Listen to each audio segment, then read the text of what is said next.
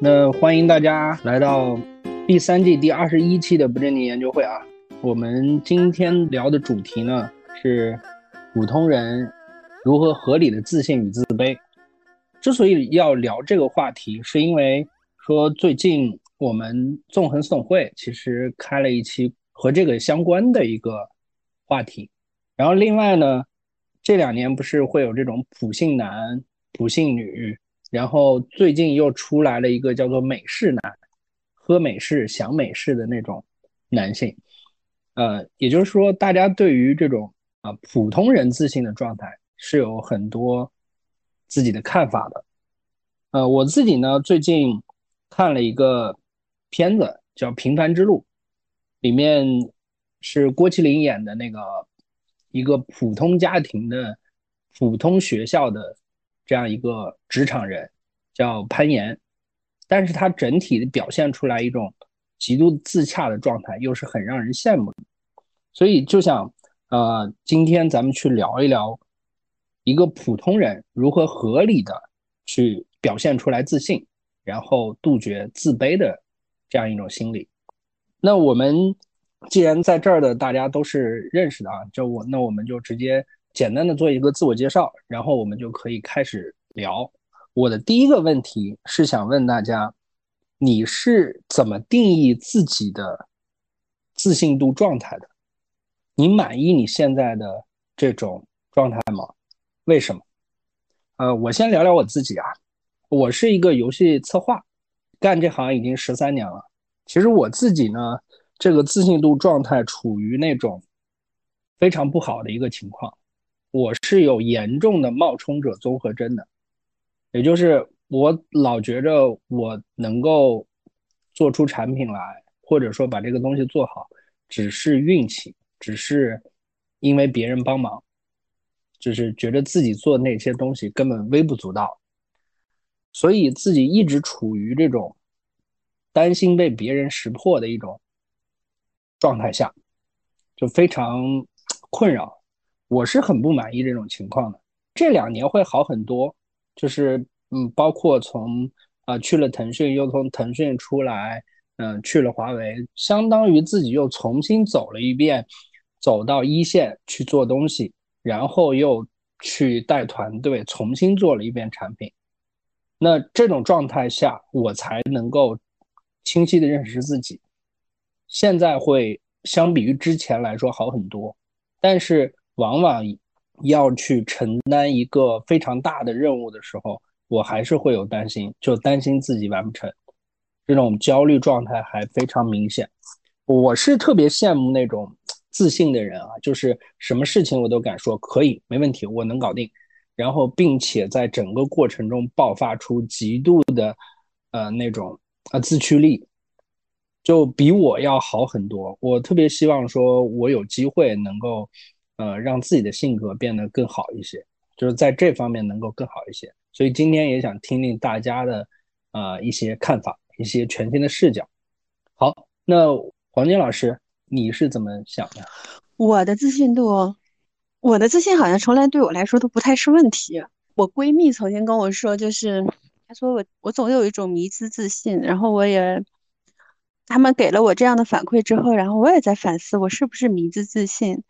然后我也不是很 care 是不是迷之自信这件事情，哦，然后所以就就做事情来讲，嗯，这件事情我可能会从心底来说，我可能会，我从来没有想过失败这件事情，我从来就是包括我现在这个公司，然后甚至现在正在做的一些项目，包括前段时间我还去徒步，就是很多人问我你去为什么去徒步，你不怕你走不下来吗？因为四天三夜要走一百零八公里。然后他们问完我这个问题之后，我我从来没有想过我会我会失败，我从来没有想过这事儿。对，好像自信这件事情不太是个对我来说不太是个 bug。然后，但是我刚才你在说的时候，我也在想，好像确实有些事情我是也不自信的，比如说身材呀，然后比如说容貌啊，或者说一些其他的一些功能，就或者是其他一些能力方面，我还是觉得会有一些。不自信，但是这些我感觉这个自信和不自信可能是体现在某些事儿吧，某些事情上，某些方面可能还是不太表现的不太一样。嗯，这个就是我现在的状态，但在事情上我是从来都觉得还 OK 的。哎，那这么听起来，你应该还是一个比较自洽的人啊。那当然你是心理心理专家，嗯，这方面肯定一会儿有很多的有一些方法，嗯，我们可以一会儿再去深入的向你请教一下。好，那下一位郭磊同学，你是一个什么样的状态？我觉得你是那种极度自信的人。哎，对。我表现成我表现的形式，或者别人看到的，就是我是一个极极度自信的人，啊，或者这么说吧，我其实是一个极度自洽的人，自洽到我可以接受任何失败，或者接受很多事情就不如别人，嗯，但是我通常为什么这样还能够给别人觉得还是自信呢？因为如果你失败的足够多，你总有一次两次能把某件事情干成，并且让别人知道，啊，这是我的第一个理解啊。然后第二个理解就是，我是很相信那个，但不是说百因必有果啊，这个词儿好像大家老老提。我是相信百因才有果，因为如果你想要的果越大的话，其实这个需要的因越多越复杂。你的努力，你的某一方面的好或坏，跟别人比较而言，它只是其中方面一个方面的因素。就拿你自己之前前面说的事儿举例子啊，很多时候需要一些大事，天时地利人和，需要一些运气。所以对我而言，我可能是比较容易接受失败吧。但是我也不会放弃努力，因为我自己认为，我我我底层是一个悲观主义者，就什么事情都会往最坏的方向去想，所以基于这么样的一个预期管理，嗯，我我觉得我是比较自洽的啊，我我这么理解吧。如果说自信是必然成功，自洽就是接受失败，接受自己有某些地方不如别人，但不代表我取得的一些结果，哎，不如别人。啊，大概就这些吧。哎，那你对你现在的状况满意吗？我其实对我一直以来的状况都挺满意，只不过确实最近一段时间，尤其是疫情疫情期间很不好，因为我是做咨询的，疫情期间就没活儿，没活儿就没收入，没收入就天然的会从这种普世价值上，一个不挣钱的人会评价变变低嘛，评价变低会让别人觉得，哎，你这个哎怎么样？我倒还好。因为我我怎么说呢？我因为我会相信，一这个挣钱这个事儿吧，你之前也能挣，后面也能挣。就拿现在你刚刚说的那个三十五岁举例子，就是我很清晰，我蹭过很多热点。外企好的时候我在外企干活，也就是国企好的时候我在国企干活。我最早在移动公司嘛，外企好的时候我在外企干活，我在 iOSmis。地产互联网好的时候我在地产干活，我在中粮地产。互联网好的时候我我就觉得要去互联网，我我去那个什么北森。对吧？搞 SaaS 软件，所以我一直一直就蹭都都蹭热点，蹭热点，我心里就有个预期，就是我知道我挣的这个钱是有溢价的。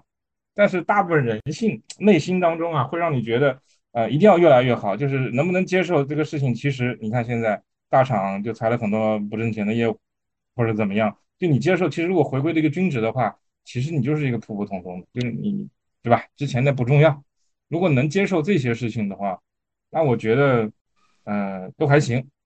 都还行，对。然后最近一段时间，因为其实，呃，我不是又新加入一家这种培训公司嘛，也是蹭。我现在我我说白了，我现在又蹭抖音的热点，对吧？我又在抖音的热点里面，我反正觉得只要我自己眼光还行啊，能够找到热点，并且在这个热点里面还能挣到自己的钱，那那有啥不自信的？你反正趁能挣钱的时候赶紧多挣一点，就这些。嗯嗯嗯，哦，那你这太强了，各种。各种行业各种换，也也是能力能够迁移，所以你一点都不慌，对吧？呃，这里面有一个逻辑吧，就是越是大厂，有可能你的分工越细，越是叫什么呢？叫叫底层能力很重要。如果你是那种大厂的配套的资源、配套的能力，你有可能迁移到中小公司什么就不合适了。但我觉得我不是搞咨询的嘛，我是搞人力资源的嘛，它算是一个职能性的通用能力。第一，第二个。第二个，我做咨询的时候就是做这种所谓的企业诊断，做项目项的，那，基本上就是要发现真问题，就跟我们的四懂会很像嘛，跟跟自动中文四懂会很像，就是你要识别问题、分析问题、发现问题、定义真问题，以及呃在当下的时间段找到所谓的优解。那这个种能力不是 China GPT，不是其他的东西能够替代的。你去任何一个行业，呃，比如说满分是十分吧，如果说我曾经达到九分。我换一个行业，我从两分开始干的话，我又快速的能够再回到九分，甚至再回到十分，那就意味着你需要学习掌握的时间就比较短。但是，一些配套的能力，如果说你原来能够在大厂是十分，但是你退到了八分，你再想进，那可能就很难，你可能不断的在掉，不断的在掉。我是这么来理解的啊，我是这么来，我想想，我是这么来理解的，嗯，嗯嗯嗯，好的好的，感谢郭磊同学的分享，啊，那我们下一位，呃，拉普拉斯的魔术师，呃，Hello，呃，实际上我是属于有时候自信过度，有时候确实完全没自信的人，所以其实我。你也是那种浮动特别大的人吗？呃，也不算浮动特别大吧，就说，呃，我基本上是一定要做过的事情才会有自信。嗯嗯嗯，哎，那你比我好多了，我有时候做过的都没自信。嗯，大家看你看做什么东西，如果是你是做项目，你其实是，就算你做过，你也不应该有太有自信，我觉得。嗯嗯嗯，对吧？项目很多东西成成就不是。不是看你这勤奋程度，而是有一部分运气和环境因素，这些东西是不是你掌握的？你必须分清楚。嗯，然后我个人觉得，因为可能自信与不自信这种这种事情就在于，嗯，你是否有执念，以及你是否以一个开放和乐观的态度看问题。嗯，我觉得这几年应该是很多人都会被自信都。就是会从一个自信到一个很失落的一种感觉中，因为我已经自己感觉到了嘛，因为周边的身边的人啊什么的，包括教育啊很多，还有很多人就说他发现他自己工作能力就能被 ChatGPT 替代，虽然我觉得我是没办法被替代的。还有就是，嗯，就像最近最近万斯也在讲，学会提问，提问是很重要的，但我现在发现太多人实际上是提不出什么问题的。今天还有一个人告诉我，什么八百群有一个人竟然在向别的群什么放那种什么贷款的东西，然后我就说这怎么这么 low 啊？但是人家也没办法呀，人家要为生存呀，对吧？谢谢啊。嗯，哎，那你满意你现在的状态吗？还不算满意。我认为我真正自信是要把我举个需要的能力再达到一个水平线上以后吧。哎，那那你觉着一个你向往的状态是什么样的？我向往的状态就是，至少我能满意我的技能能解决我遇到的问题。啊，技能能够解决你遇到的问题。对，哪怕是我解决不了，我的技能也能让我保持平静，就这种样子。但我觉得我现在离我要追求的这种状态还比较远。啊，明白明白。好的，那感谢魔术师的分享。呃，那下一位，Marisa，这个话题是你提出来想要聊一聊的，您可以深入的分享一下你的想法。这样的，就是就如我提出来这个问题一样，就是因为我内心是不自信的嘛。呃，本这周的四总会，我其实特别想报名参加的，也想听一下别人有什么。首先，自信的人他有他是怎么理解这件事儿的？还有一个就是说，嗯，别人有没有什么好的方法克服这一点？所以我提出来周末能不能聊一下？因为从我本身来说的话，我觉得就像前面伙伴讲的，我我是属于那种极度不自信的，各方面，无论是工作、相貌、身材，我觉得所有。都不是特别自信，但是很很那个很抓狂的一点呢，就是我又是一个 trainer，每次要面对别人的评判，而且 trainer 在台上的那个自信度，呃，你点低的话，其实别人都是能够感受得到的。所以可能在工作中，随着是呃我授课的一个经验的丰富，那个在培训的过程中，可能自信度会增强。但是其实我每次上课的时候，我都是很焦虑的，上课之前，大概就是这种状态，就是即使可能过往是会有一些成功的经验，但是下次可能再上这节课的话，依然会会有很很很强的焦虑感。你你上同样的课，焦虑感来自哪里？嗯，因为学员不一样，然后我会担心会发生什么样的状况，或者是我撼动不了的。因为我我我上的课程它不是相对来说不是那种很 routine 的东西，我教你一二三四，它都是 soft skill 的课程，会有很多探讨，就是整个嗯每次和学员的状态有很大的关系。嗯，对对对对，啊，我之前参加过一个培训，就是中间让我们做各种活动，其实所有人都不想做，还要什么画画，啊可对，硬生生拖我俩小时，真的是。就是这个东西，这个气场，就是这个培训的这个场域，要和讲师学员，就是你双方能够共同完成。可能同样一节课，有时候就上的特别好，这个效果很好，然后有时候可能会没有那么好。所以说。如果他只是说我单方面的传输知识的话，我会觉得那个更那个就是很容易了。但是我我授课的更多的是这种 soft skill 的课程嘛，那我就会很焦虑。这次的话，不知道会碰到什么样的状况，学员的状态、学员的反应，不同的人抛出的问题都会不一样的，所以会有这样子的一些状态在。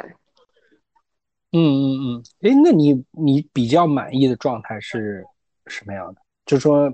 你的内心里面所期望的那种，嗯，当然理想状态一定是我的能力可以撼动所有了，这是理想状态。但是我最近就是这两年努力在做的一件事情，就是和自己和解。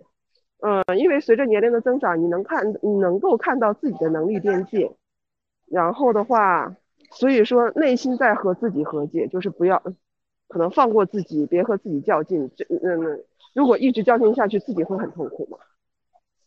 嗯嗯嗯，不要和自己较劲。对，其实刚才包括郭磊和包括你都提到了一个点，就是我们要和自己的和解，然后承认可能说自己还是个平凡的人，然后你可能就逐渐能够就达到那种自洽的状态了。嗯。努力在做这件事情，其实和自己和解的这个过程，也也还是挺痛苦的。这种痛苦是在于内心会有一些不甘，肯定是会有不甘心，然后一次安慰自己放下来，然后一次又被别人可能那种能力的上限所激励到，哎，人家可以怎么可以做到？就是那个是一个对我来说，可能是一个反复循环的过程。嗯嗯嗯嗯，是的。啊，这个东西其实都是一种锻炼吧。我觉得，呃，或者说就是你现在经历的这种东西，就是一种修行，其实还是挺难的。是的，嗯嗯嗯，好，感谢 Marisa。嗯，那下一位肖静同学，嗯，肖静同学肯定是自信满满的。来，你分享一下你的你现在的状态，还有你期望的状态。我小时候，哪怕遇到不自信的事情，我也不会说，我会放在心里，因为我的底色是蓝色，我会分析这件事情，我会觉得为什么我会不自信呢？为什么我会觉得我我在这方面，为什么我我体育特别特别差，我力气特别特别小？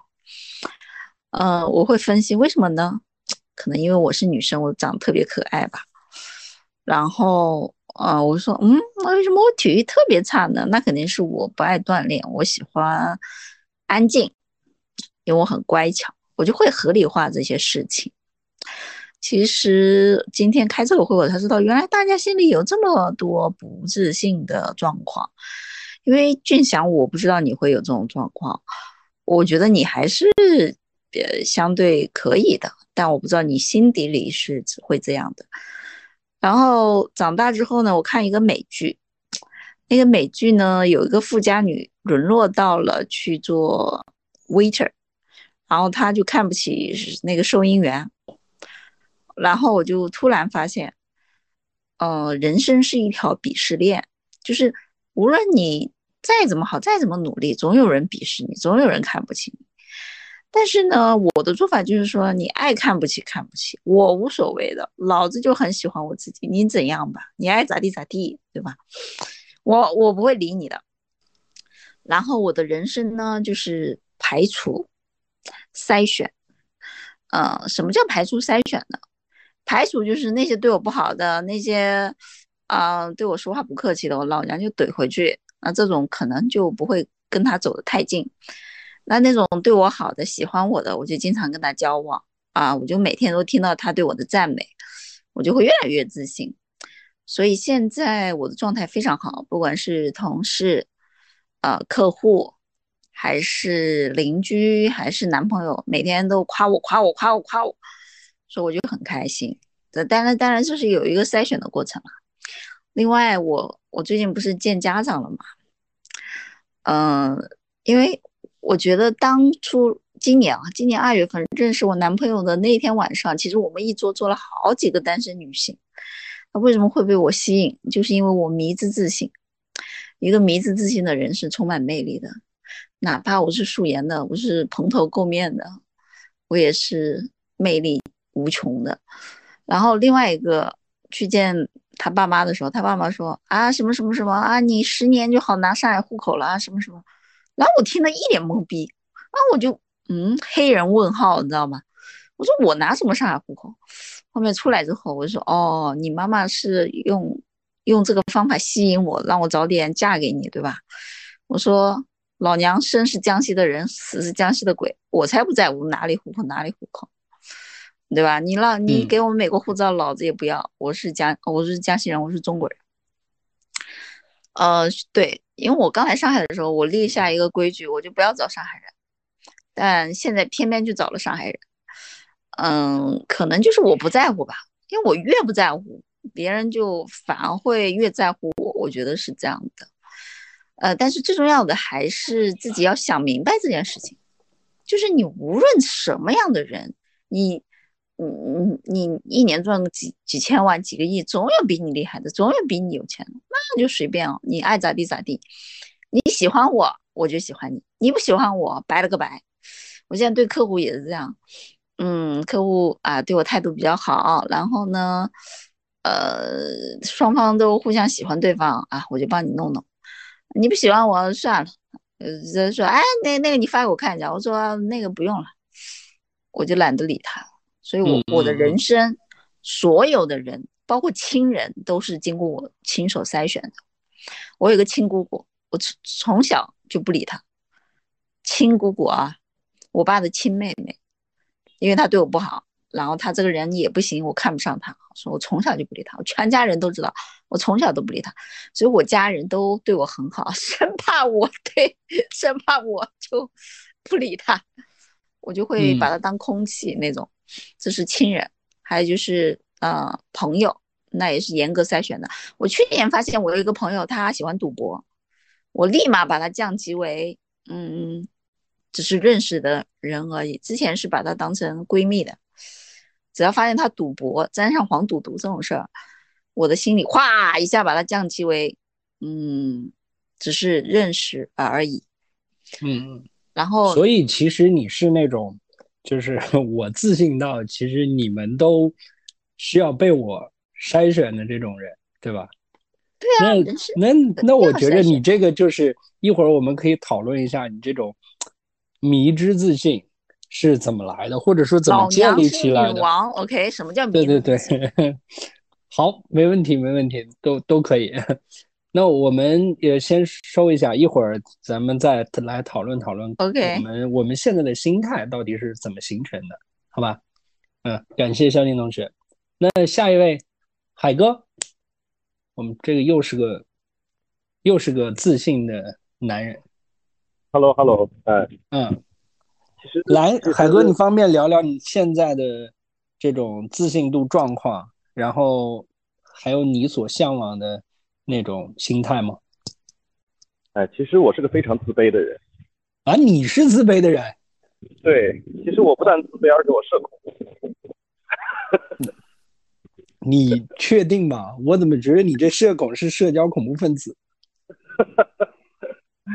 其实我真的是社恐，这个这个其实真的是一点都不不瞒大家啊，呃呃当着自己人不说假话。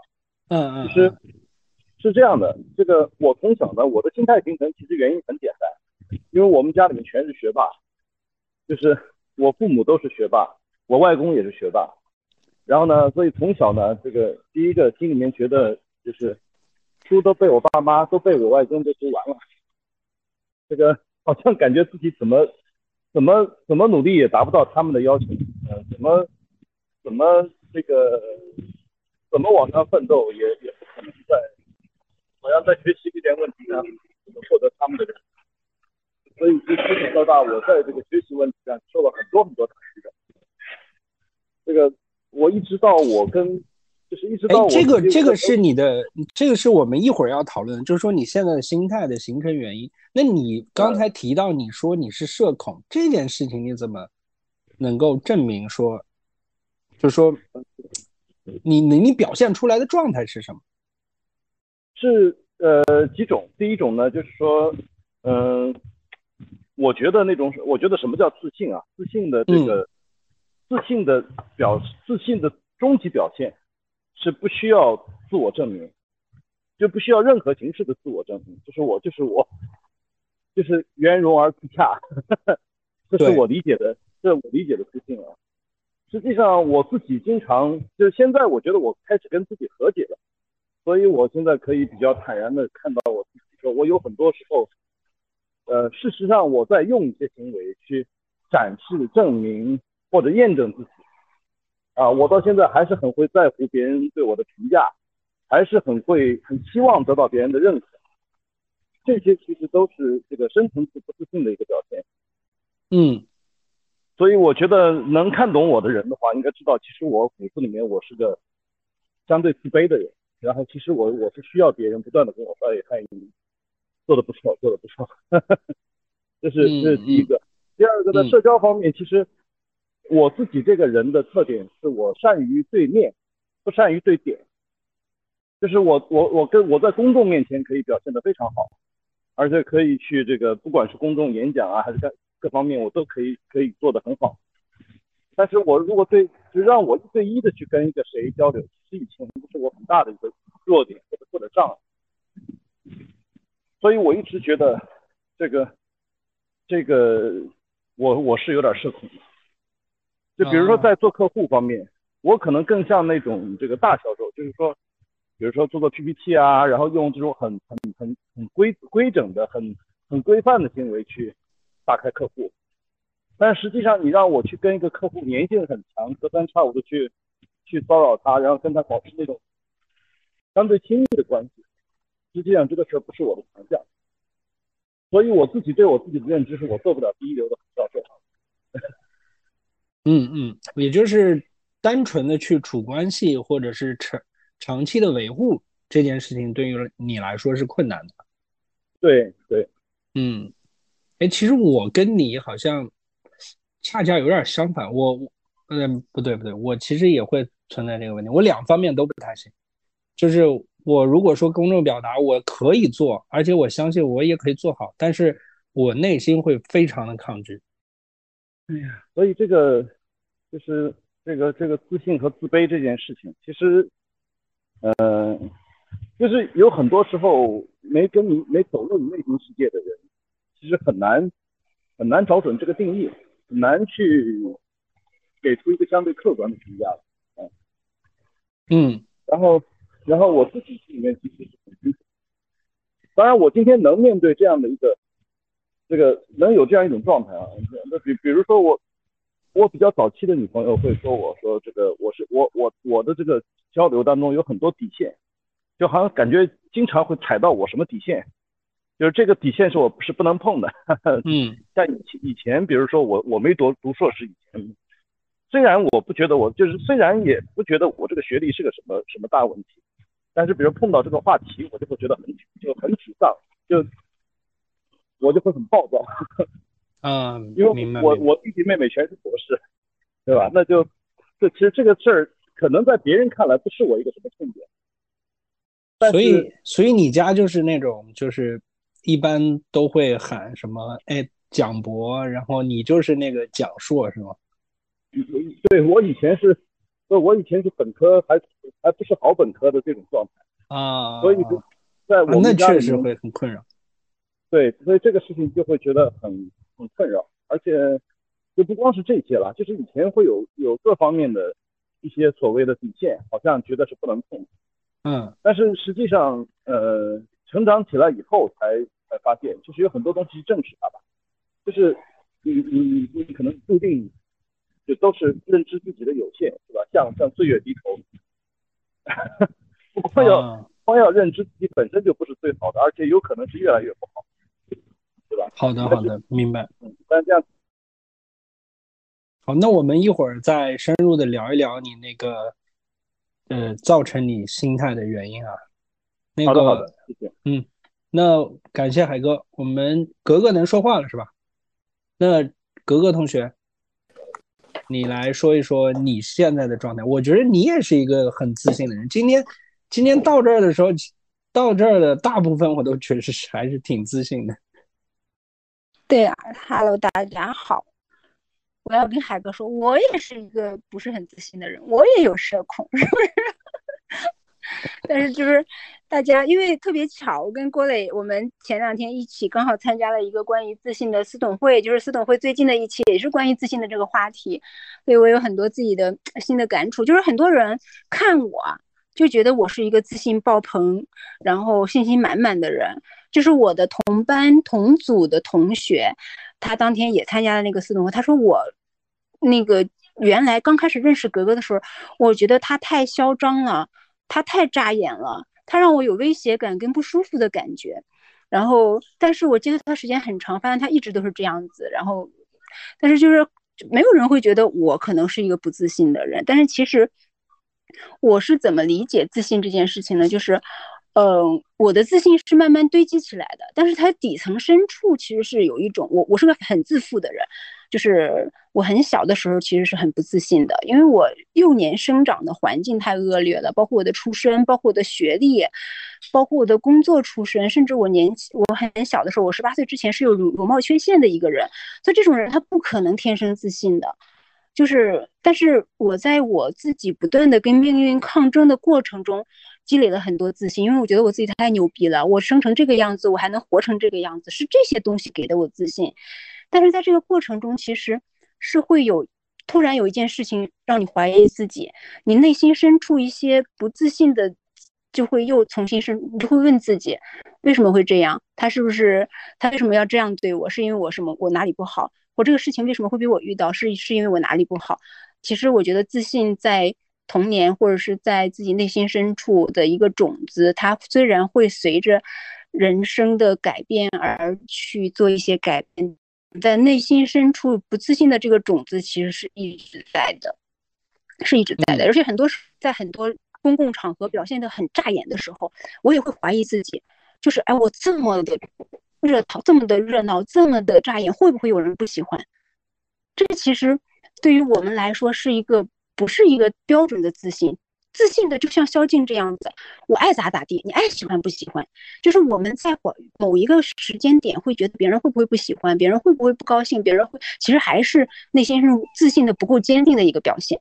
就是你真正能够做到自洽，就是我不在乎别人喜不喜欢我，我只要自己舒服，我喜欢自己就可以了。这才是真正的自信。所以这两年，其实我一直在提升自己的这个能力，就不在意别人怎么看你，不在意别人喜不喜欢你，不在意别人肯不肯定你，你不在意自己成功还是失败，我都很爱自己，很喜欢自己。这个是我对自信的真正理解。我原来一直认为我的自信是因为我突破了很多难关，我永远在困境中破局而出，所以我才足够自信。然后，但是其实这不是真正的自信，真正的自信就是。你躺在地上，你也觉得挺舒服，让我躺会儿吧，我也不在乎别人那么多人人来人往看着我躺在地上，我觉得这才是真正的自信。所以，嗯我觉得这是我对自信的最新理解。以上，OK。好的，好的。呃，其实能够拥有被人讨厌的勇气，我觉得就从本质上来说，就是一种自信的表现。好，那我们第一轮的最后一个发言，正好轮到志良了，郭帅。Hello，大家好，我是郭帅，不帅。那个，我以前，呃，我觉得自我的状态是分两段，一个是小的时候，一个是青，那个小的时候和青少年的时候，一个是长大以后。小的时候，我觉得可能是应该是比较自卑的，因为很多的是来源于这个父母的要求，父母都是教师，要求非常苛刻，啊他们要求我总也是达不到，呃，我就不知道怎么回事。然后到了青少年时期呢，呃，可能又有一些。自负，然后因为做做到了一些比较小的事情，嗯，会觉得自己很牛逼。其实当然了，一点也不牛逼。我印象中曾经读到那个，呃嗯，尼采的那个“上帝已死，吾辈当为超人”，那那个时候啊，特别激动。现在想想就很很傻嘛，呃，但是这这也没有办法，是人生的一个必经阶段。然后到现在呢，呃，就是经常反反复复复盘嘛，就是我们做事情也复盘，然后自我也复盘，就是你你每做到一些事情的时候，然后同时又可以看到，总是存在这样或者那样的问题，总有许许多多迭代的空间，所以嗯，不知道是一个什么样的状态，就是就这样吧。如果如果在社交上，我觉得可能是一个社平分子啊，就是社会平淡分子，是这样的一个状态。我不知道哪天，呃，有没有幸运能达到，比如像佛家佛家里说的大自在这种状态。嗯，当然了，这可能是一个遥远的梦想，但我我想会一直在探寻和探索的路上。以上，志良这个复盘能力确确实实是啊特别强的，以及说啊每。没有发言必有准备，这件事情确确实实，我觉得可能内心里是透露出你的一些呃自信，或者是啊自卑的状 状态，有可能是自卑的，我觉得啊，这个不好说。有些人只是觉着我希望有一个更完美的自己，和自卑并不是，并不是说是自卑的这种情况，责任感啊，这是。对 对，开玩笑好，那我们开始第二轮的一个问题啊，就是说刚才大家都聊过了，说自己的一些，啊，就是当前的自信或者是自卑的状态，那是什么原因造成了你现在的这种心态呢？这个其实我们呃，这个可能会涉及到一些你的隐私或者说什么，其实我我觉得可以是哪位同学愿意分享的话，你直接。呃，可以开麦，或者是啊，举个手。啊，萧静同学，你想说什么？对呀，我想说。好的，好的，那你说。因为我很喜欢琢磨自己，分析自己。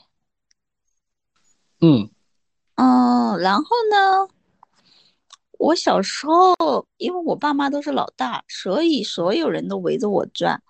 呃，姨妈呀、舅舅呀、叔叔啊，他们想抱我，我我会挑的，我会闻气味，我会看长相，我会看穿着。呃，我我不知道，我那时候我是毫无印象的哈，是是我现在姨妈他们说的，他们说我呃特别挑剔啊，挑人抱的那种小孩哦。然后我说啊，我还蛮有品位的。然后呢，嗯。我记得很小很小，让我很不自信的事情是，所有的邻居都跟我说：“你看，你奶奶不喜欢你，你奶奶喜欢你弟弟。”啊，我就很生气，你知道吗？怎么可以有人不喜欢我？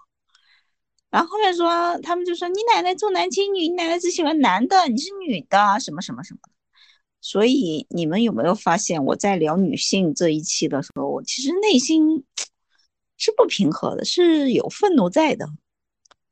因为我从小就觉得很不公平，凭什么因为我是女的，我还是长孙女呢，他都不喜欢我。后面我就释怀了，我这辈子跟我奶奶是没有缘分的。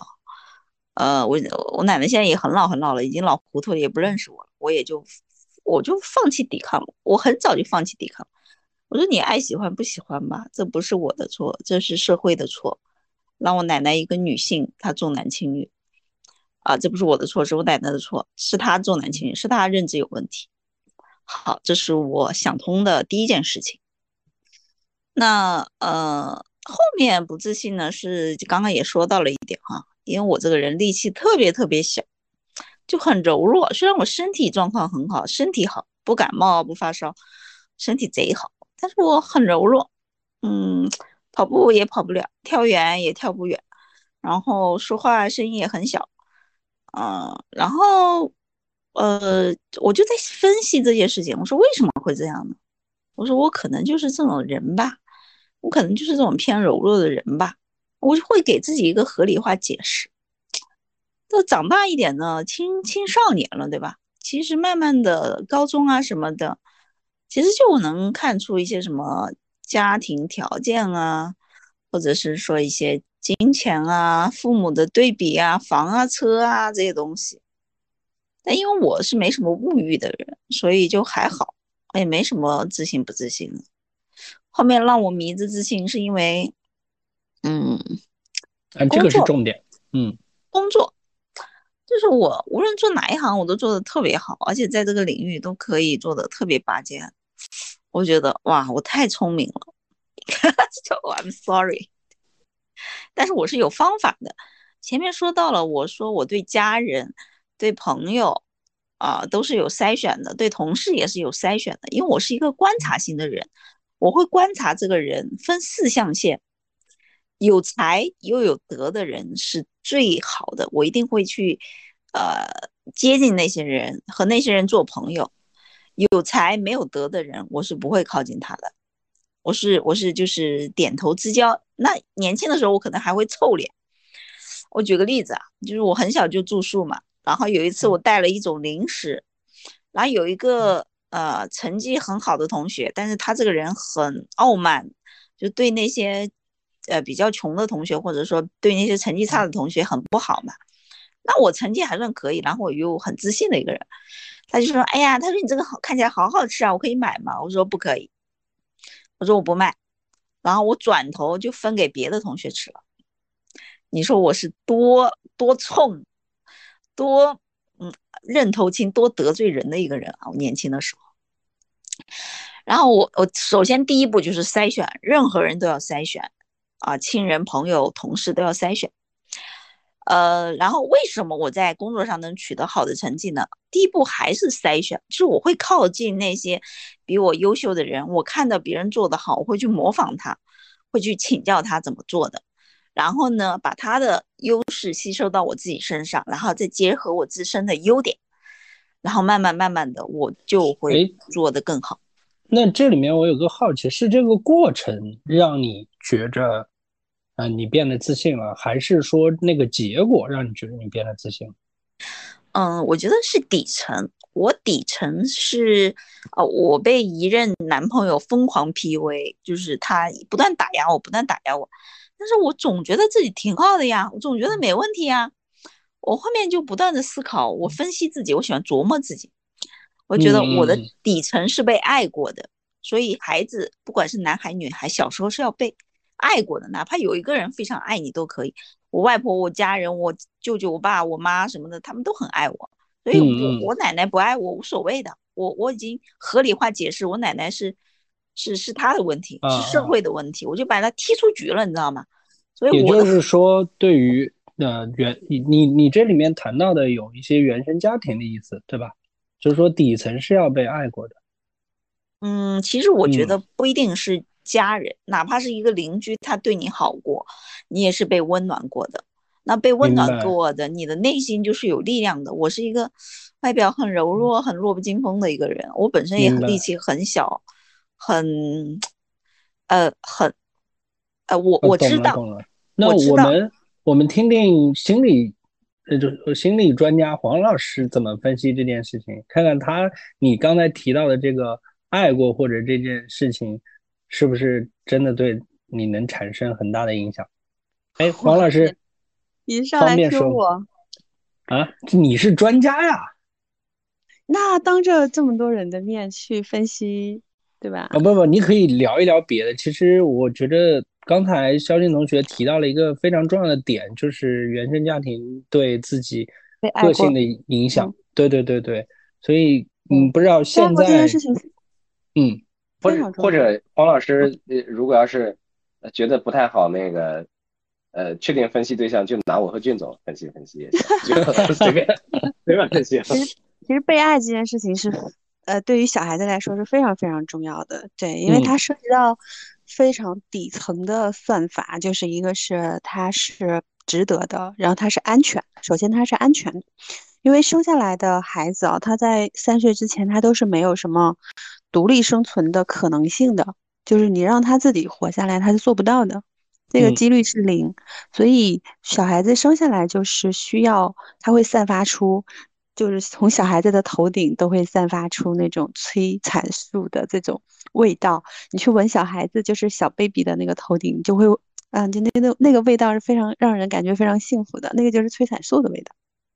对，所以啊。所以就很多小孩子都会生下来，他就会被爱。就小猫小狗，你看我们家养的宠物，就看起来都是大眼睛、小鼻子、小嘴，它其实模仿的就是真正的猫和狗，或者是自然界的猫和狗都不长这个样子。它为什么会长成这个样子？就是因为它要模仿人类的 baby。人类婴儿的那个状态，所以它家养的驯化的宠物才长成这个样子。所以小 baby 它天生就是可以吸引爸爸，就是这些成年人，让他们给更多的爱的这个状态的。但是确实会有一些爸爸妈妈可能并不是很爱孩子，呃，就不是所有的爸妈都爱孩子的，他可能还没有做好准备，他可能本身他也有原生的一些创伤啊等等。所以有一部分孩子是没有被爱过，所以也没有，这这本质是什么？就本质就是他不值得生存。对，就给小孩子他有一个底层的算法，就是他不值得在这个社会是在这个世界上活下去，所以他会潜意识里面一直有这个信号。如果他小时候一直被忽视、不被爱。小孩子虽然 baby 状态不太会说话，但是他完全对所有周围的信号是非常懂的。就像肖静同学小的时候，他就知道，他就会甄别到底谁更值得，对吧？值得他去这个这个亲点一下，让他抱一下，对吧？嗯，对，其实小孩子小 baby 的状态是非常清楚的，他不用说话，他就知道应该怎么去操控他周围的事情。啊，他他小 baby 的状态都是操纵这个世界的专家。你看，baby 是完全我不用说，哎，我要喝奶，就马上会有人自动醒过来，然后喂他奶的。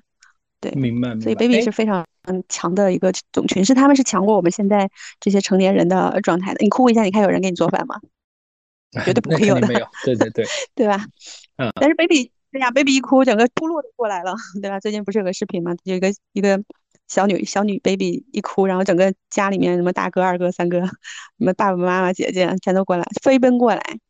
嗯嗯嗯，我是想问说，像刚才嗯肖静同学提到的另一个，就是他后来做了很多事情，然后这种成功所带来的嗯这种改变，还是过程重要，还是说结果重要？这是这是我自己的一个疑问。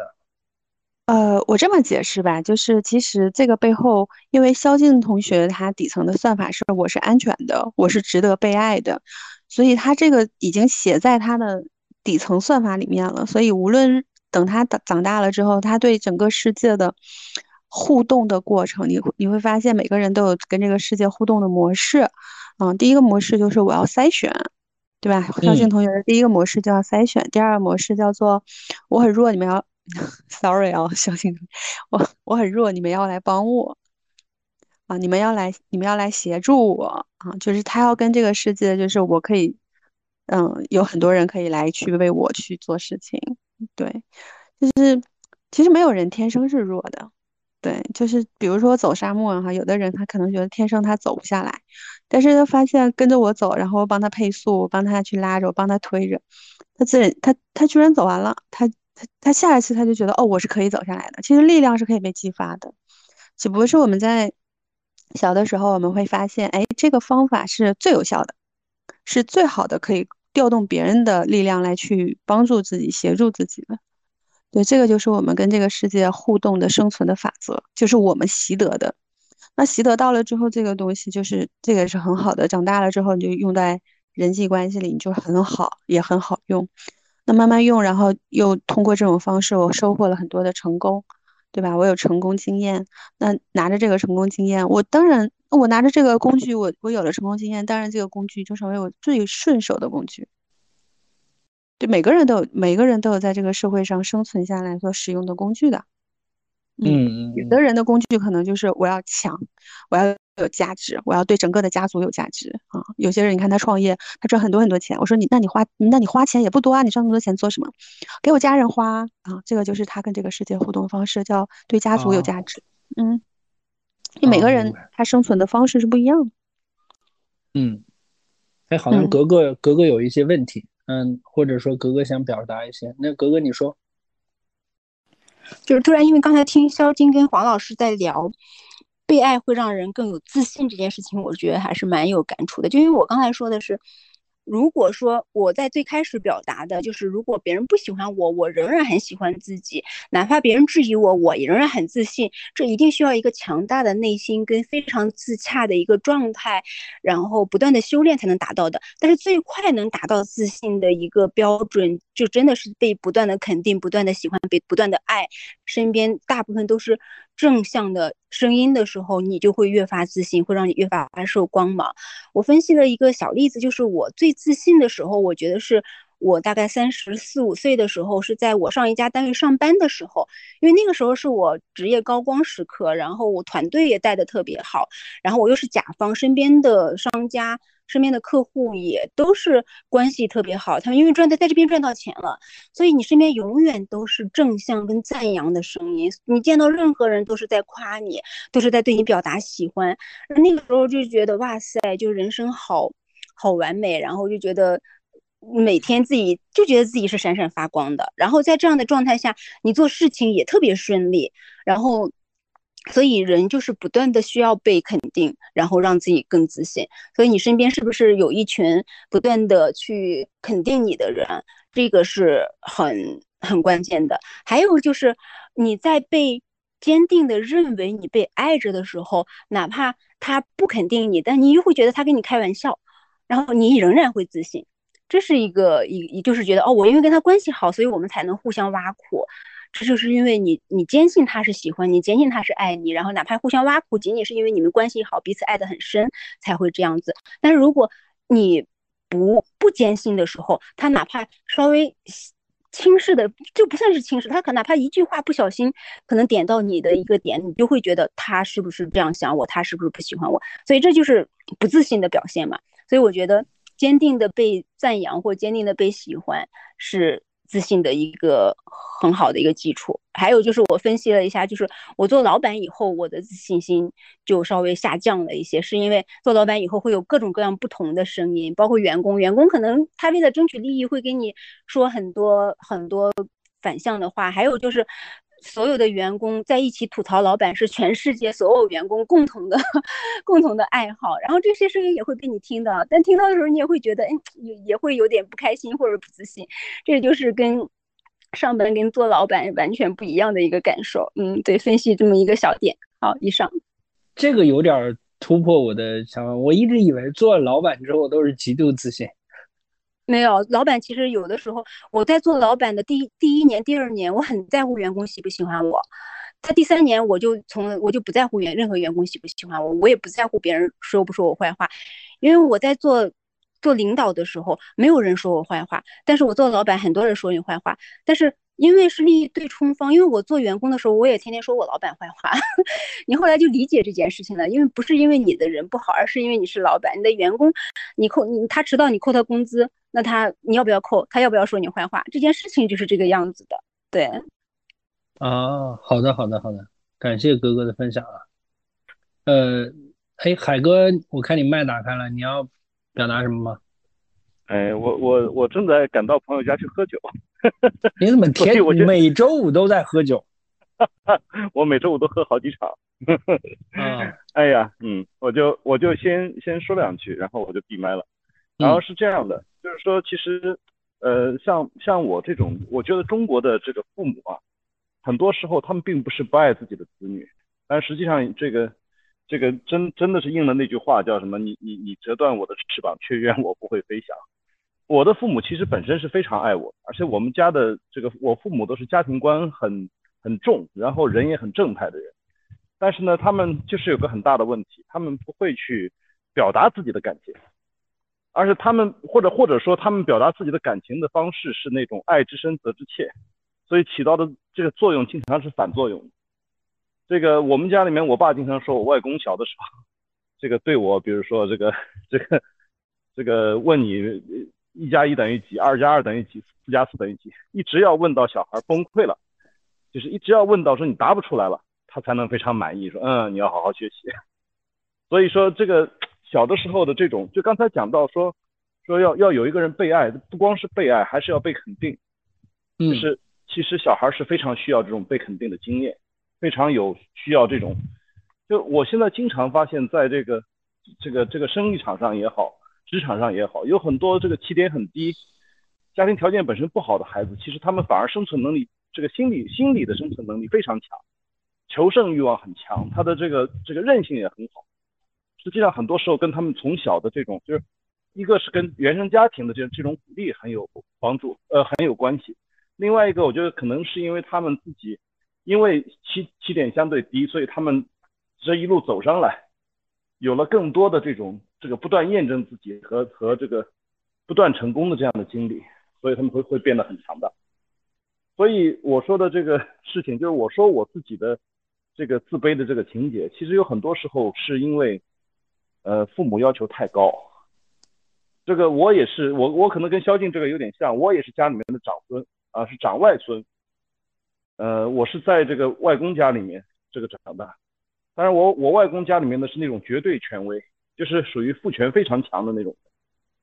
这个他我外公家里面五个女儿，所以说所就是所有人都在爱我，但是所有人又都对我寄予极高的期望，所以这两者之间这两者之间的落差就导致了我其实在小的时候很长一段时间，就是一方面既既这个希望能够表现自己，能够希望能够展现出来自己的优秀，或者说说这个，但是另外一方面又觉得这个你你你你根本没有想象不到一个自己可以在这个家庭里面 出头的这种这种可能性，对吧？不管是在读书啊，还是在其他的什么各方面，都觉得，所以说就人会变得比较比较拧巴，就是一方面很炫，很很很这个。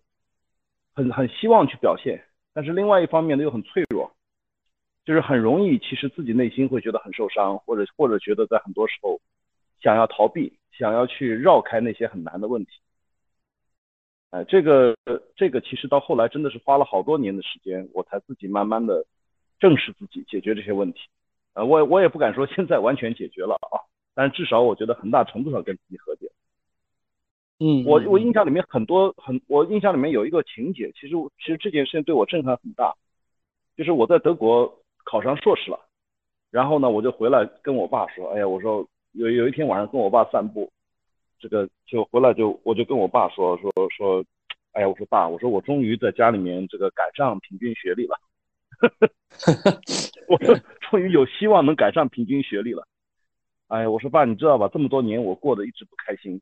就是始终就觉得好像欠了家里面一件这个，欠了家里面一件事情一样，啊，然后其实你知道，你有的时候你们对我要求很严，然后这个你们对我期望很高，这个东西对我其实是个极大的压力。我说我我自己的感觉就像是那个祥林嫂一样，祥林嫂不是一辈子都觉得自己不是干净的人嘛，直到她有一天在这个庙里面捐了一个门槛，说有人替我去这个有有这个门槛的替我这个。这个被人跨被人踩，说我我终于就是一个干净的人。其实我在那个时候是很希望我父亲这个拍拍我肩膀，说哎呀，说你这个其实我们也是为了你好啊，也是希望你能够这个这个能更有出息，是吧？那么现在你已经你已经这个达到了达到甚至超过我们的预期了，嗯，你可以轻轻松松的去了。我本来以为这个过程是一个我和我父亲和解，也是我和我自己和解的过程。没想到我父亲那天是暴跳如雷，说说说这个，你居然讨伐我，我们我们这一辈子这个这个时间精力都花在你身上，对吧？这个你居然讨伐我，我父亲反正说来说去就是一句话，说你居然讨伐我啊，这样。其实那次那次在这个这个就是。这个我我在国外学的一些小的小的那种育儿方面的一些东西，就是说有个小孩儿，当小孩儿向你打开心扉的时候，打开那个心灵窗户的时候，你一旦一不小心把它关上了，很有可能你在相当长的时间里面就没有第二次打开的机会了。实际上，我从那次我从那次我父亲这个跟我父亲这样，原本其实在那之前，我觉得我跟跟我父亲的关系有很大的缓和，就本来还是还还还说的挺多的。但是就从那次那个事情以后，差不多我基本上有五年时间就，正好人也在国外嘛，啊，然后就就不想再跟我父亲做任何交流。嗯嗯。然后直到后来回来，发现这个，我就忽然发现我父亲真的老了，就是原来在一个厂里面也是叱咤风云，也是在别人面前他那种不不怒自威那种领导的那那那扑克脸，他是随时要骂人的那种，然后就忽然一下子回来一看，老头真的有点老了，哎，嗯。然后后来觉得想想就是这个强弱之势已矣，对吧？这个强强弱已经转变了，那这个时候其实其实有的时候我们作为一个成年人，我们没没办法再去再去抱怨我们成长的经历，我们没办法再去这个为过去的这些事情愤愤不平，我们只有做好自己。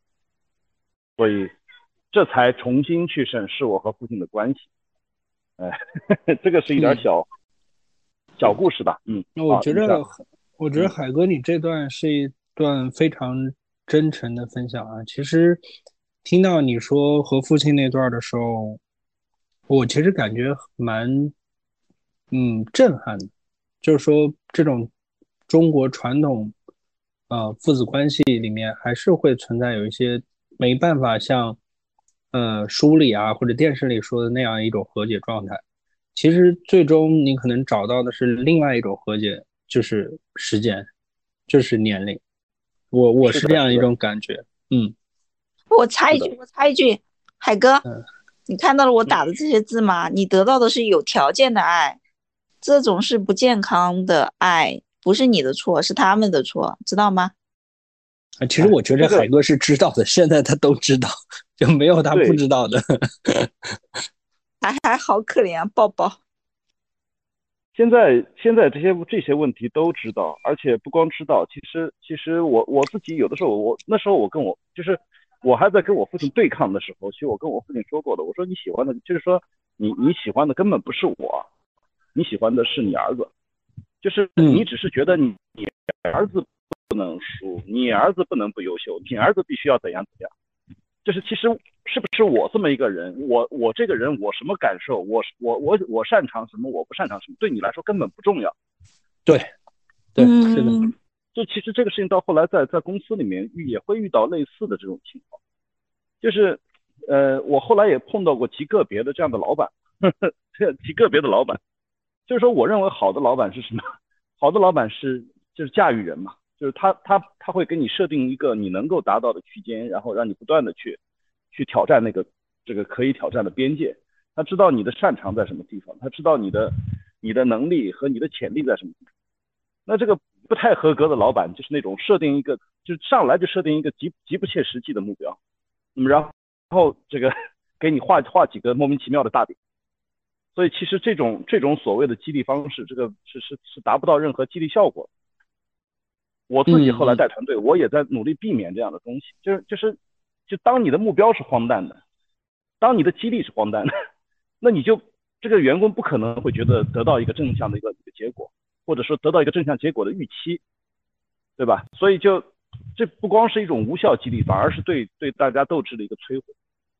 对，是的，是的，我小的时候的这种感觉，就是其实我还是这样讲，我我不能说我的家庭不幸福，我的家庭是非常幸福，非常就是这个应该是非常圆满的一个家庭。但是但是在这样的问题上，其实我觉得至少我认为我父母在我的教育当中是有缺憾的，是的，是的。其实所有的家长都是第一次当家长，然后都会存在多多少少的问题。呃，这也是所谓的原生家，我们一直提到的原生家庭，以及说我们要和原生家庭和解这样的一个永恒的命题吧。呃，但是其实海哥刚才分享完，我就觉着我们不应该再去找之前的原因了，因为其实之前那些原因已经在那儿了。我们这些同学应该都是，嗯、更倾向于阿德勒的心理学的，就是强者的心理学。那么我们要去寻找的是有没有什么办法能够让我们合理的自信。所以我我们就直接转到我们今天的第三个问题，就是大家有什么方法，呃，在你建立自信的这个过程中，经常使用的，或者说，哎，有一些什么神奇的呃小技巧可以分享的？啊、郭帅，你有吗？我我就前后一起说，呃，刚才听海哥的故事，我挺被打动的。我觉得这是一个又真实又感人，而且有父子关系，嗯，里面有嗯许多的东西，我多多少少也能体会到。所以让我更深切的意识到这个事情，就是我们的每一个人的自卑，可能有很大的一部分是源自于童年的，他遇到的那种更多的苛责与要求，这个和我们天下无数的父母很爱又不会爱，大家这个有关系。然后等成年了以后呢，这个父母和和孩子的期待被兼容，呃，又期待被理解，这件事情也有关系。但我我想补充的一句话说，可能青少年那个时候的这个自卑，不管是自负，有可能都是最强的，因为那个这时候的人的荷尔蒙是最浓烈的，任何的感受和情绪都会被成倍的放大，而且会被传递。还有一个呢，和这个呃方法有关系，就是在这个经过了成年期，我觉得大家性格稳定了以后，成熟了以后，我们在社会的毒打中会持续的做一件事情。这个不管是被教化的结果，还是我们不自觉的结果，就是我们总是会对比这个事情。对比一定程度上会给人带来呃自卑的压力，会让人自卑，这个是正常的。我我觉得我在意的是，呃，自卑有其合理性这件事情，就是它是有很多正面做正面意义的。我想，就它不仅仅是就是让我们感觉到不舒服的那一面儿，就一定程度上，嗯。它让我们看到自己的，就是看见自己的那那一部分不舒服的那一部分。如果我们能自我洞察自己不舒服的那一部分，是有可能做出改变的，对吧？呃，其实许许多多的行为的改变，许许多多那那些偏执性的努力，都和那些经过对比以后的自卑是有关系的。嗯，就是包括那个呃，军总刚才提到那个阿德勒，对吧？阿德勒你小时候也是有点驼背，就是有点先天残疾，包括那个谁，那个罗斯福。美国那个总统对吧？是个瘸子，还有那个大家都知道那个牛皮哄哄的那个尼采对吧？天才尼采啊，其实也都是有一些残疾的人，但是特别是生理性的残疾，最最容易带来人的自卑的。这个比那个后天的那些因为身体正常的人那种感对自卑的感受还是不一样的啊。那那种自卑感是是非常的强的，但是呢，他们都克服了这种东西，然后带来了自己的很多的改变。当然，我不是说，呃，可能每个人都应该是那样子。我们大部分人本来就是平凡人和普通人，但最起码我们看见了自自己的自卑这件事情，我觉得是一个好事情，让我们看见自己有这一面。如果我不愿意看见他，我也不愿意承认他，我觉得这才是可怕的。这有可能让我们不停的做一些很多强化自信的动作，很有可能让自己更更自负的动作，很有可能强调自己牛逼的动作。但是呢，就那个格格。讲完以后，就是他的那那段人生当中最光彩，然后最被认可的那个那一段时间的，就是让我有一个小小的警惕啊，就是有一个不一样的观点是，有的时候超出我们自身水平的一种超水平的被认同和超水平的高评价，超出我们自身真实水平的那种超水平评价，大量的密集的出现，对一个人的成长有可能是有伤害性的。嗯，这个方呃商仲永的故事大家都知道，对吧？而且大家看到许许多多的明星在发展的早期，都是其实被这样毁掉了，一片赞誉声中，对吧？那个一飞冲天，然后怦然坠地，太多太多了。我觉得最理想的状态是，如果作为一个朋友，嗯，我给到你我真实最真实的感受，呃，我给到你最精确的反馈，这是我觉得一个很好很的很好的事情。如果友好的对待自己，我通过看见自己的差距，我就平心静气的去走路，然后调整我的目标也好，然后我更付出一些努力也好，呃，我通过看见自己比较厉害的地方，呃，分析自己比较厉害的的原因，然后我找到那个这件事情我为什么能那么厉害的根本，往往很可能不是我多多牛逼，往往可能是因为天时地利人和。我恰恰好好的站在那个点上，所以呃，就是怎么样让自己不自卑这件事情，我没有太多更好的思路和方法，但是我觉得呃，让我们平平淡淡的坚持往前走，我觉得是这些许多的方法都是有意义和有用的。以上。嗯，好的，感谢郭帅啊，平平淡淡的往前走，或许我们就会有所改变。那黄老师，你有什么建议吗？对，就是他这个爱，就海哥那个爱，其实确实是，确实是一个有条件的爱。有条件的爱对小孩子来说，就是他会战战兢兢，他会想要去讨好。当他无法讨好的时候，比如说他没有学习，他跟学习他的这个状态不是很好，或者是说他不够乖，那他也没有办法让自己更乖。那这个时候对小孩子来说压力就会很大。那压力一上来的时候，他可能更没有办法去完成父母对他的这个期待，然后这个期待落空，然后他带来的最大的一个状态就是，哎，我很焦虑。那我很焦虑的话，我会焦虑爸妈到底还爱不爱我？如果我不够好的话，就这个爱的杀伤力还是挺大的。所以这个其实父母这种有条件的爱，父母爱的并不是孩子本身，他爱的是他自己的自尊。对，像像凯哥他他的那个，其实他是一个家族问题，不是他爸妈的问题，就应该他的家族都整体都处于这种，就是谁会更好，谁会比谁，嗯，学的更好，或者说更加有这种社会社会意义的这种这种尊严啊什么的荣耀啊等等，对，所以这应该是一个家家族系统性的问题，对，就是这就是我刚才看到的，还有一个就是刚刚。郭帅他说的这个问题，就是别人可能对你有很多的这种赞赏，而这个赞赏有可能来的过早，嗯，有可能在你的高中或者是你的大学就来了，有可能在你很多工作的初期就来了。他来的太早，然后来的太猛烈，其实都对一个人的伤害是很大的。他确实是很大，因为这个时候就是人其实对自己的判断，到自己到底好还是不好，confidence 吧，对我们都说我们是不是自信，其实是有，他是一个。三 D 立体的一个评价评价的一个准一个准则，就是我觉得我好不好看。那首先我一定会照镜子，我会自己先判断一下好不好看。还有的就是别人对我的评价，别人看不看我，我觉得我看别人看我的时候觉得我好不好看，对吧？所以一个有自我评价，还有一个他人评价。那如果来的太猛烈的都是他人评价，这个时候自我评价就会变得扭曲，这个时候就不是一面镜子，而是一面哈哈镜。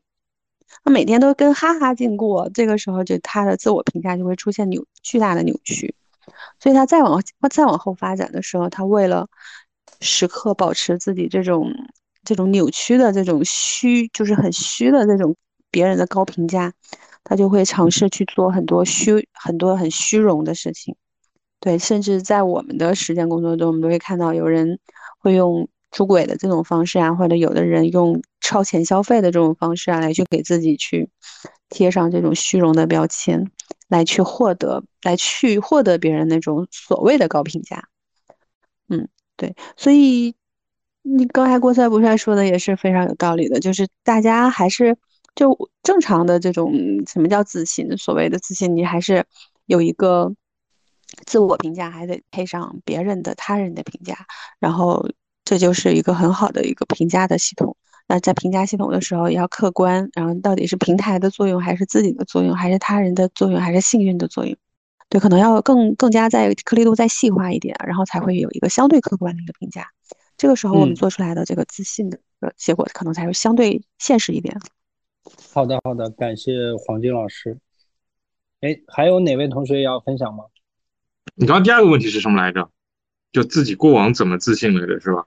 不是，我意思是是什么原因造成了你现在的这种心态？就你你像你这么自信，然后或者是你的自卑心态。第三个问题是说有什么方法能够让我们合理的自信，然后绝不自卑？我觉得这两个是有关系的啊，就是对对对，是的，别人过去嘛，肯定会影响于现在嘛，就是这这个很正常。其实最早期的自信是。我不知道刚刚提也有说，就是你自己肯定有一些事情干得比别人好，他会给你带来自信。就这种评价，就是干得好呢，有可能是别人评价你干得好，也有可能自己觉得就自己干得比别人好，就不重要，重要的就是这个评价它成立就行了。所以这个东西呢，就可以慢慢养成自信。打个比方，就我小时候我就觉得，哎，我学习能力比别人强，那别人学两天，我学一天就行了，啊。比如说小时候考个奥数啊，搞个什么呀，就是这种自信是慢慢慢慢累积的。只要但凡你觉得你干某些事情比别人强，这个自信就慢慢开始累积了。然后这中间就比较重要的就是，就是父母的反馈啊，或者说给爱呀，或者被认可啊，这些事情都很重要。那这里面会有一个问题，就是，呃，总有一天你 如果这这样，就像刚刚说的，过度过度被评价，就自己叫我我有两个词儿，一一种一个词儿叫妄自尊大。一个词儿叫妄自菲薄，就很容易在这两条线，一个叫自卑，一个字叫自信，一个叫自卑嘛，很容易在两条线里面去跌宕。因为什么呢？因为事情的好坏就绝对的，如果事情好就怎么样，如果事情不好就怎么样。所以这时候呢，就是这么一个阶段。然后上学上大学之后就开始看书嘛，就就是开始了解所谓这个了解这个世界嘛，所谓了解看一些乱七八糟的杂书嘛，啊，包括你刚刚说什么阿德勒啊、心理学啊，对吧？所以说这个时候就理解一个事情，这个事情是什么呢？就是说，如果说一个人对外在的需求越多，他可能内心的力量越小。这种所谓的内心的力量，就是说自洽也好啊，自信也好，自己自己对自己的认可也好。可以接受自洽，自接受失失败之后自己的自洽也好，就是能够理解这个事儿，我觉得它是比较，我觉得是比较重要的。就是成功也有很多因素嘛，我之前也分享过了，百因才有果。所以说到了这个阶段的时候呢，就是你要充分的对这个社会或者这个这个客观世界，你对这个外部世界有更多的认知，有更多的认可。按照现在不讲人话的说，你要提高自己的认知，你的认知有多高，就有有可能越自洽，有可能就越圆融。啊，如果说你你你你还沉浸于过往的那套评价体系，你来源于别人的评价，来源于自己的感觉，可能不行了。你需要对这个所谓的客观事件有更多的认知。这个时候你学的东西越多，当然你你也会越恐慌了，因为你学的越多，越发现，哎呦，确实好多东西不懂啊，会焦虑啊，会怎么样？但这个东西它不会影响自信吧？因为你在学习过程中的时候，你会觉得，哎，随着你个人的学习，你会越来越成长。你可以用你将来的成长相对应的去抵消那个对未来的一些恐慌。其实这个时候还是可以自信的。但这个时候自信，就像我说的，我是可以接受失败的自信，因为我对于我自己不是静态来看的，我是动态的看自己。我觉得自己将来一定能力越来越强，水平越来越好。当下做的好不好不重要，只要不断的所谓的我们经常讲的借假修真，我变得越来越好这件事情如果是确定的，那我我有什么可担心的呢？我有什么可害怕的呢？所以也结合我个人的经历吧，就是我每次都是所谓的追风口嘛，或者换公司嘛，我这个很折腾的，折腾的一个职场人嘛，老板不是很喜欢嘛，但不重要嘛，重要的就是我自己知道自己要什么，我的目标是什么，我知道自己是可以成长的，那这个东西是慢慢的就把你变得所谓的自信了一点，即使像我之前说的，遇到疫情这么大，在我原来的想象当中不可能发生的事情，因为我原来是不可以想象，我是不能想象我将近一年没有工作的。这件事情对我来说是个打击，但这个打击没有导致我不自信，啊，他是他是更加的教育了我。你看来这个世界看待的还不够清晰，了解的还不够清楚，那这个时候反而促使了我再去学习一些，啊，比如说我原来只是只做人力资源的，对战略的呀，对商业模式啊，对这个外部的客观，就是原来看不起的这种宏观环境的分析啊，就现在更加的重视，更加的有触感，更加的能够去理解，反而能够帮助你自己的成长。变得更加的怎么说呢？就更自信了。所以我是这么来构建这个所谓的正向循环，我大概是这么想的吧。所以我我我我听到了，我就想说一些，对，就这些。嗯嗯。啊，郭磊这个也是很切身的一个呃分享啊。那我们时间关系啊，我们就呃大家如果还有什么想要表达的，我们就进入到呃总结环节的时候，呃大家总结一下启发的。时候去把这件事情给再带一带，好吧？嗯，那我们就例行进入到最后的呃总结启发环节。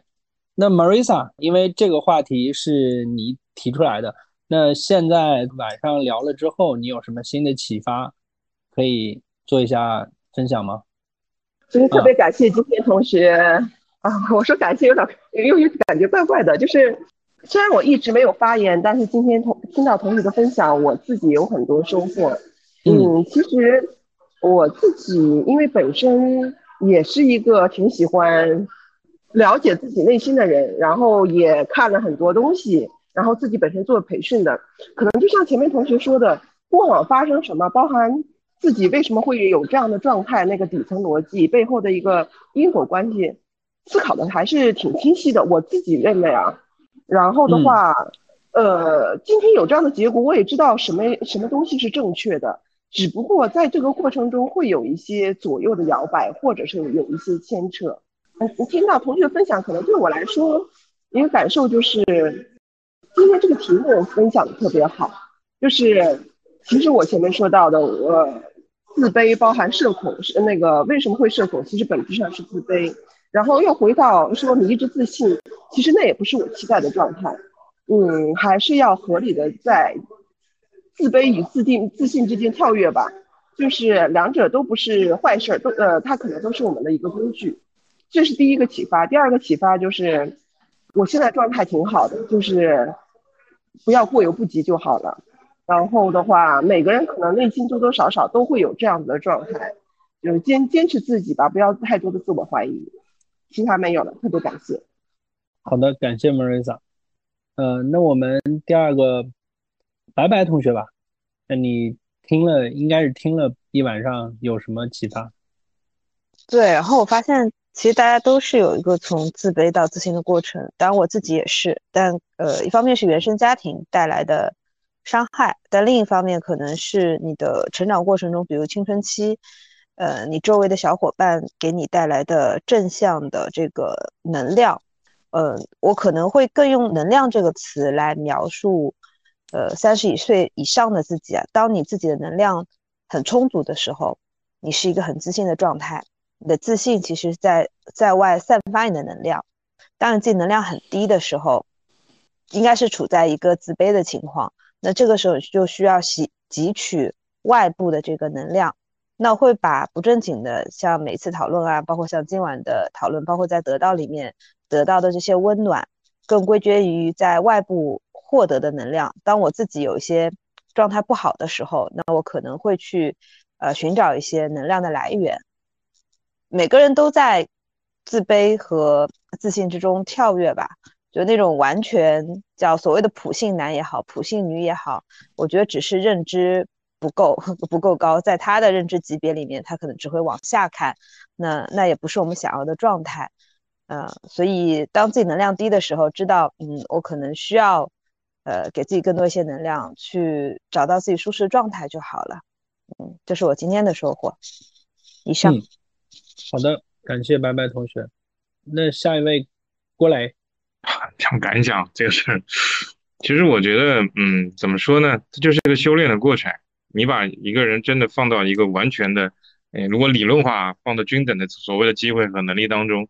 他永远就是刚刚说的，就是两两者横跳，每个人都一样。我反正我觉得，就你们看我特别自信，我也是，我也觉得我是来回横跳了很久，肯定是经历过那个阶段的。就是一个叫妄自菲薄，一个叫妄自尊大。呃，有人评价过我说我在，因为我我自己也是这么认为的。我在我的专业领域里我是狂妄的，我就接受我是狂妄这么一个，就是在专业里狂妄那么一个自己。那在谈这个所谓专业的问题的时候，我就是一个我说什么就是什么，我就可以行入这种所谓的自洽。但是我也清晰的认知到，如果说要把一件事情做成，不是一个人是可不是一个人才可以，因为这个现实的社会会有普世价值去约束你，你需要有更多的因素去和谐的把一件事情去做成。如果说完全自洽的话，只能说去山里深深修，或者说去哪儿精修啊，完全自洽就可以了。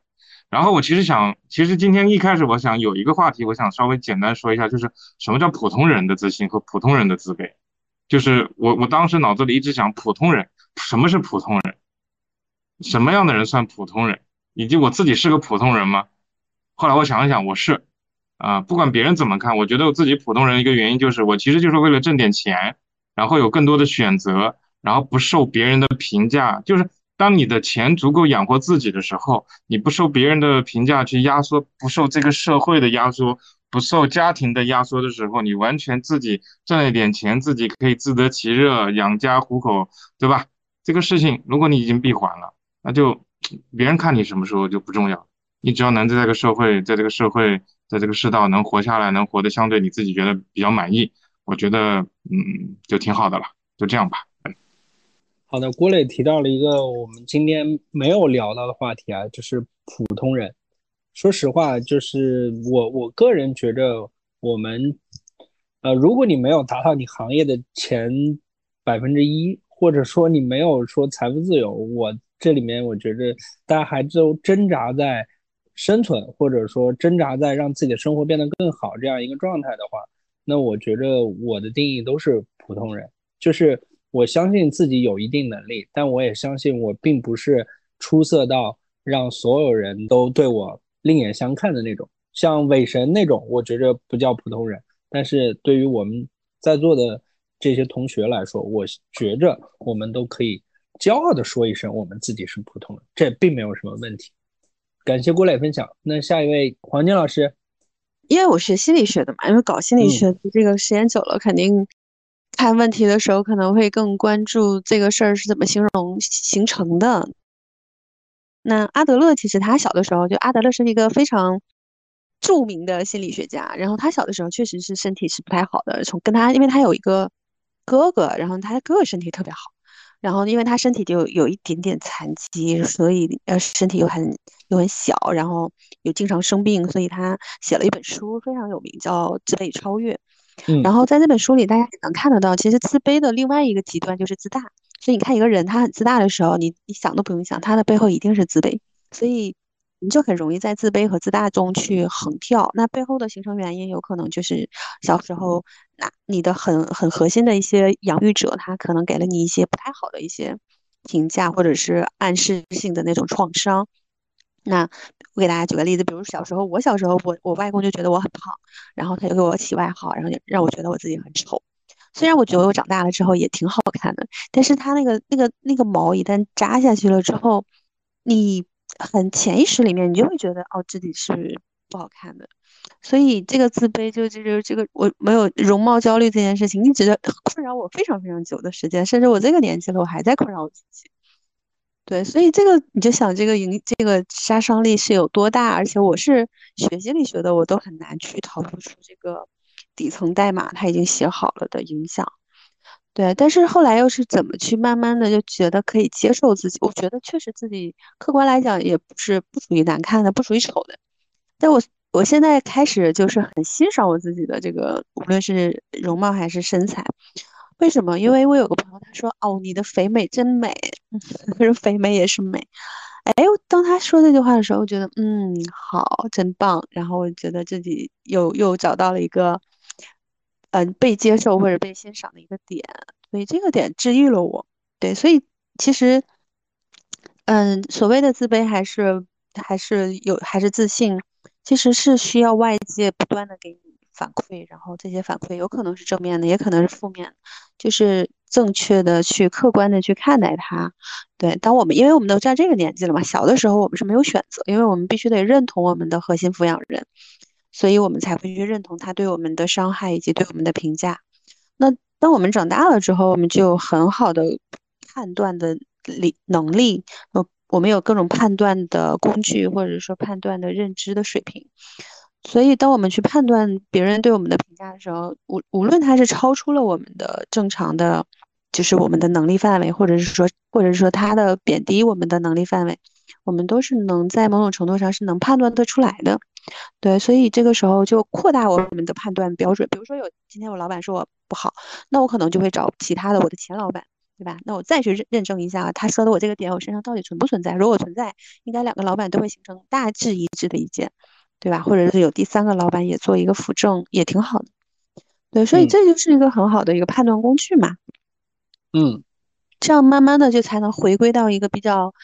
嗯，收敛到一个比较正常的一个标准上面，就是客观的标准上。所以，我就是我我不太赞成，就是特别的自大，也不太赞成就没有要自卑。这这这这没有没有意义，对我们做成一件事情或者过好我们的人生没有任何意义。我觉得最有意义的是超越的部分，就是阿德勒他说的超越的部分。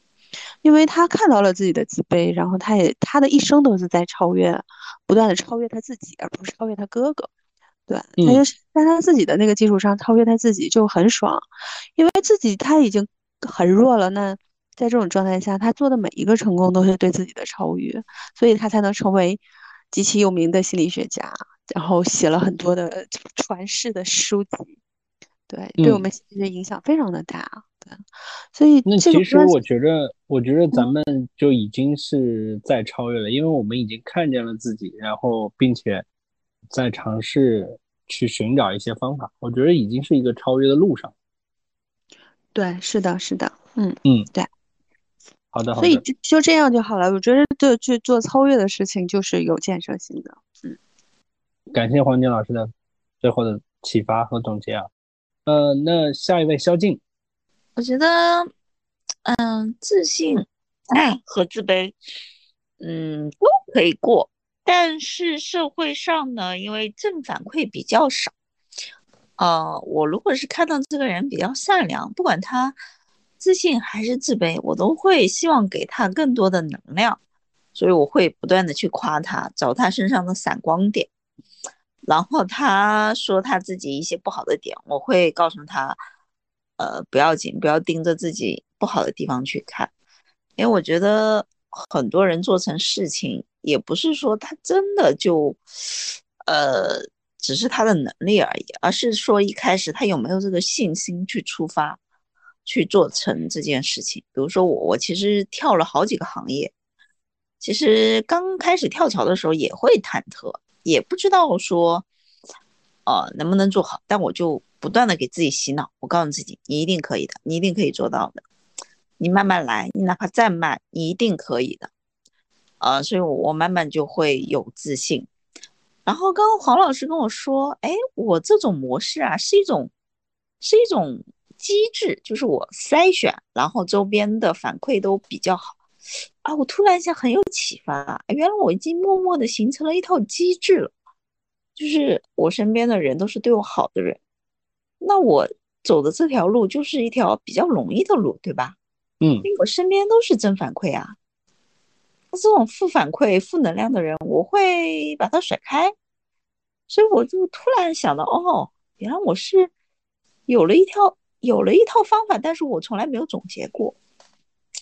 第三点呢，所以你可以继续，呃，后面总结总结，然后分享出来。对，然后其实我一直有一件想做的事情，呃，我并不认同说一定是要家人给你的爱，你才能够。自信起来，呃，我特别同情女性和小孩。我觉得女性很容易被别人的评价所裹挟，很容易就像黄老师刚才说的，啊，去买包啊，去化妆啊，去物化自己，给自己贴金啊，那那才觉得才值得被被爱。你看我黄脸婆不化妆，蓬头垢面，我也觉得自己可以被爱。他们经常会因为外界的一些评价。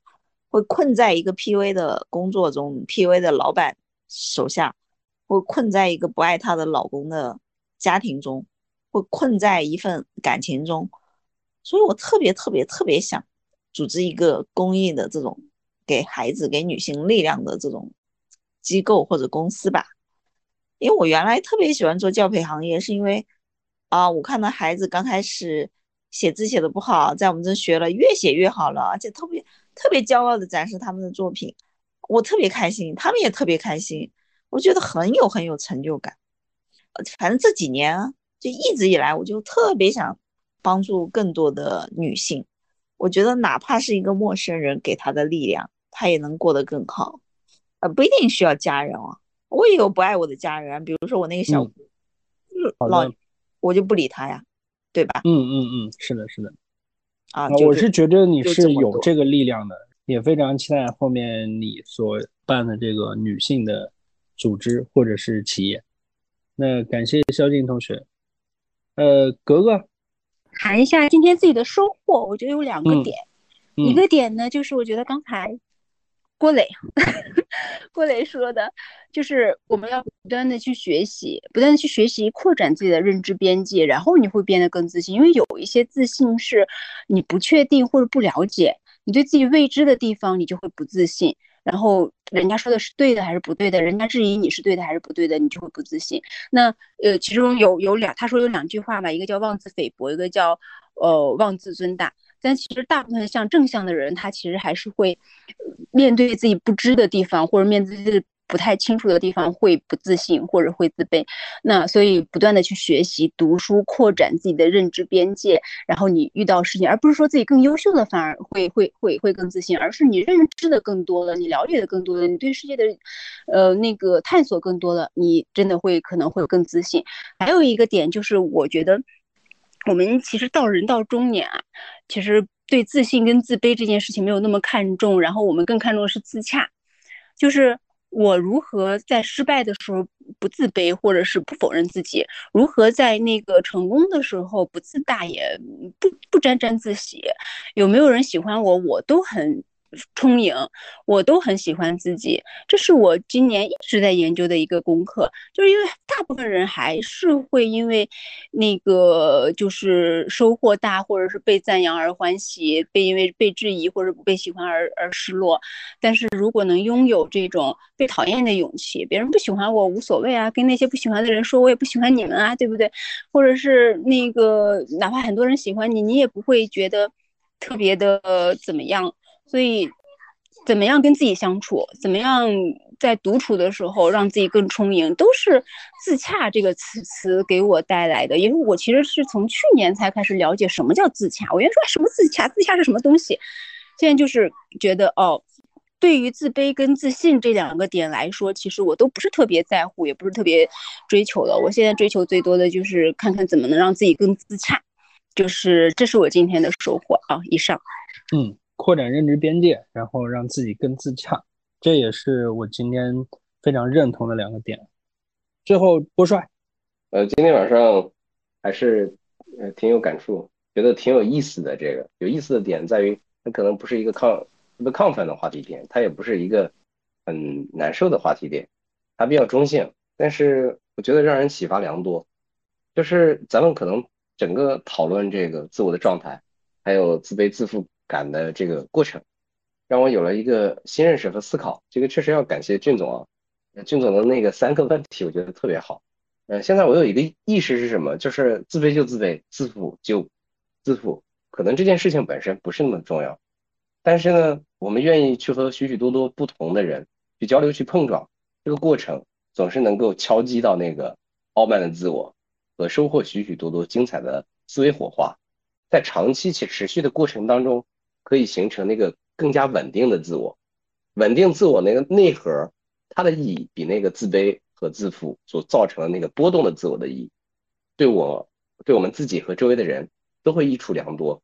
我觉得每个人都有自己真实的这个生活环境和社会环境，它本身就有数不清的挑战、历练和等着咱们去躬身入局的事情。只要每个人都在追寻自己人生目标的一个道路上，在思考自己人生意义的道路上。保持对世界的好奇心，一定能找到许许多多同路的伙伴。那个阿德勒不是说超越自卑，追求卓越吗？但是佛家也有一句话叫看破放下自在得随缘。我知道，如果良性的社交，一定程度它可以缓解人的不安。那么积极的社交和讨论研究，它本身是可以赋予同时赋予自我和伙伴们充分的安全感和意义的。所以这一点上。我是想向每一个这这个咱们不正经研究会的伙伴们保持敬意的，就是咱们的讨论本身就是让咱们看见自我，也能够具体的面对许许多多的不可能和不合理本身。所以这一切就是我所看见的普通人，让我们超越自卑和自负的有效路径。以上，胡帅又上了一些价值啊，其实我觉得我们不正经研究会的各位都是在悟道的过程中。我们其实走好我们自己的道路，然后对有些事情啊，对于其他人的一些评判，见怪莫怪就好。可能这个就是真正不是过度自信，也不是自卑的一个居中的状态吧，就是更自洽一些。然后我最后也分享一下我自己的一个变化，就是呃，我之前我觉得最。自卑或者说最不稳定的时候，就是在来大厂之前，就是当时觉着来大厂要去证明一下自己，证明一下其实我也能进。然后在这个过程中，可能被拒了好多次。嗯，这个里面分享一个经验，就是你如果社招进大厂，有可能要准备六个月以上的时间，看运气。因为面试的时候会说要让你造火箭，但实际上进来也就拧个螺丝。这个东西全凭运气。那我后来进来了，然后又看到了这些大厂里面的状态之后，可能会有一些对自己的认认知就会比较稳定一些。这是我觉着大的平台所给我所给我带来的一些收获。然后你刚才听到海哥的那个分享的时候，又结合最近看的一部电视剧，叫做《平凡之路》啊，我觉着自己的家庭或者说。周边的环境给自己带来的这种影响是非常大的。电视剧里面那个主演郭麒麟演的那个呃叫做潘岩的呃律师，他有一句话很让我感动，就是他说：“我上法庭，我不在乎输赢，因为不论我是打输了还是打赢了，我我依然知道我是我妈的好大儿。他的家庭，他的母亲给他带来的这种滋养，使得他在整部片中能以一种非常自足的一种状态去应对所有的事情，包括去争取自己的权利，包括去呃解决案子。所以他的整个这个表现都受到了另外一个牛津毕业的呃法学硕士的呃认可，即使那个哥们儿是呃那么好的一个背景，然后那么高的一个学历，呃，所以我觉着呃很多时候我们就去做好我们眼前的事情，其实呃过往的东西都只是过往，我们完全没必要一直朝着那些东西去看。面向未来，扎扎实实的做好自己手头的事儿，反而才是你真正应对社会、应对这个呃世界的一个方法。那只要你有方法，那又有什么不自信？只要你有方法，那你何苦自卑呢？这是我的一些想法。我们两个小时的时间转眼就过去了，我们又从一个。这不能说是不正经的话题，但是是一个很就像郭帅刚才说的一个很泛泛的话题里面，我们又得到了一些很多让我们自己深感启发的观点。我觉得这对于我们来说就是今天晚上最大的收获。那我们不正经研究会第三季第二十一期就到这里结束了，感谢各位的参与。嗯，我们周末愉快，周末愉快。